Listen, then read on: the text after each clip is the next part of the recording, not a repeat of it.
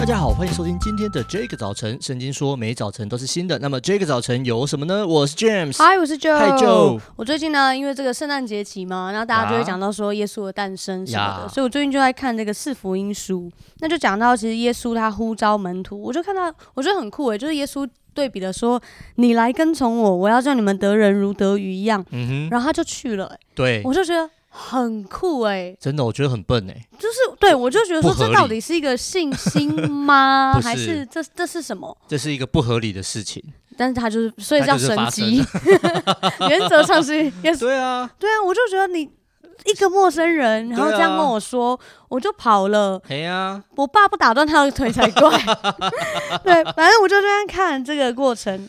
然后呢，我就发现说，哎，是是福音书其实他都写到以下这些的内容，就讲到说，其实耶稣受洗，然后圣灵如鸽子降下在他的身上，接着耶稣去到旷旷野受试探，嗯，试探完之后的第一件事情，其实耶稣就呼召了门徒，然后开始了整个服侍的旅程。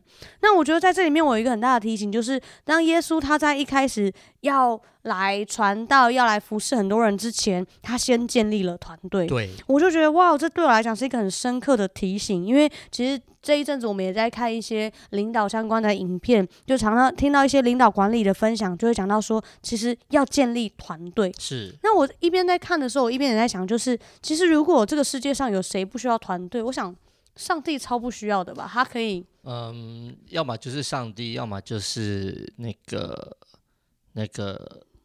植物人，这是一个梗吗？啊，没有植物人也需要团队，需要医疗团队。对啊，OK，算了算了。所以，所以我就想说，其实这个世界上应该只有是耶稣，他是神的儿子，他最不需要团队，但是他还是招聚了门徒。而且，其实我觉得这个风险很大，哎，他明明的知道找了一群能力低他大概不知道几万倍的人，然后还会冲康他，对对，但还是招聚了团队。然后我就觉得这个过程真的很有趣，然后。我就看到圣经说，就是耶稣说常常跟他们在一起，然后一起服侍。我就想到上个礼拜我们在预备就是接下来的圣诞聚会的时候，我们就一群人有很多的高中生，然后我们就一起在那边弹吉他练唱，然后我们在准备这个表演。那在这个准备里面，很多人有不同的创意巧思，我们就把它加进去。嗯、然后我在旁边这个过程，我就觉得好享受哦。嗯、就是我觉得这个服侍的过程让我觉得好享受，好喜欢在那个过程里面。真的，James，你有没有那？那种跟团队一起服侍，然后很很享受、很美好的经验。呃，我觉得其实比较多啦，因为我年纪比较长一点。我比较年轻的时候，我们很多同工都还比较不成熟，但那时候就会像像你刚刚觉得说啊，他们怎么会冲康啊这些的。嗯、但是呃，虽然我觉得最宝贵的经验是，虽然他们还是呃在那个过程中不是很拿，不是很这个叫什么？分寸的拿捏吗？很，很会做哦，不是很厉害，不是很熟练。嗯、但是每一次看到大家这样呃，就是眼神专注、炯炯有神在做这些事的时候，嗯、我就其实我其实觉得非常感动。因为我曾啊啊，在我年轻的时候不太有有这种同伴可以一起。对啊，所以看着他们，然后最后享受，不论结果是什么，我都觉得超棒的。是，对啊，而且而且年轻人真的是很有创意，对跟我们这种老欧啊不太啊，跟我跟我这种老欧啊不太一样，这样子。对啊，我就觉得哇，在那个过程里面，就是看着他们弹吉他，然后 一边聊，然后那个真的很专注，那个眼神。趁乱告白吗？嗯、呃，还没有没有，我在场我在场，笑死。对啊，我就觉得很棒。我们来读今天的经文，在马可福音的三章十四到十五节。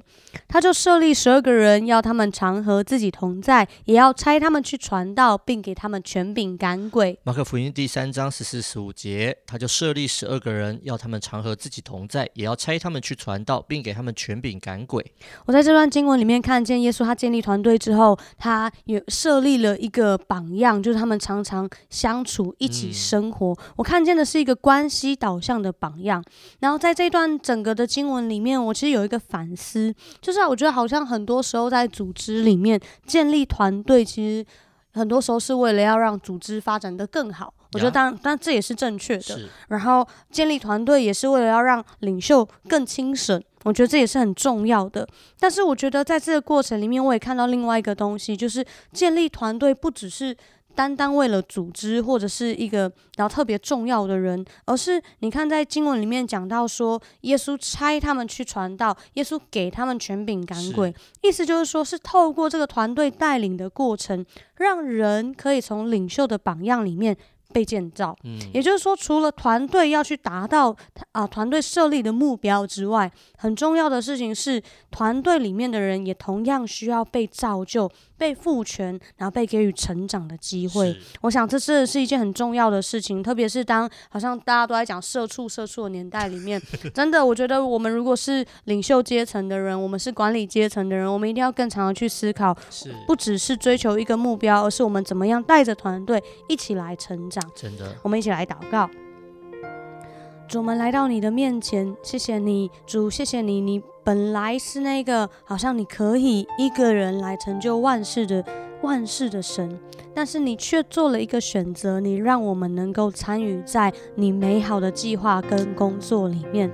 主要让我们每一天醒来的时候，就先帮助我们想起来，主要想起来，你使我们在这个地上有从你而来的呼召，有从你而来的命定。你呼召我们要进入到那个美好的计划里面。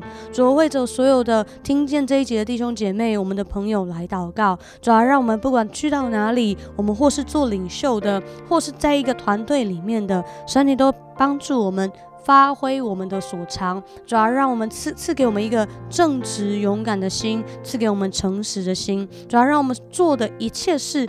都是为主来做，主要我们就看见有一个美好的果效，恩待我们，让我们常常的来看重彼此肢体之间的关系，主要也让我们在这个团队里面，主要成为那个祝福别人的人。谢谢你设立美好的榜样在我们中间，这样祷告，奉耶稣基督的名。阿门。听完这一集之后呢，我要邀请你去找到你的团队的成员，发个 line 给他，跟他说很高兴可以跟你一起服侍。那或者是你也可以找你的领袖，你们可以一起分享来看啊、呃，你们下一次的聚集是什么时候？需要常常的同在。欢迎透过我们的 IG 跟我们联络，你有任何的做法，而且任何好的消息都让我们知道哦。上帝爱你，大家拜拜，拜拜。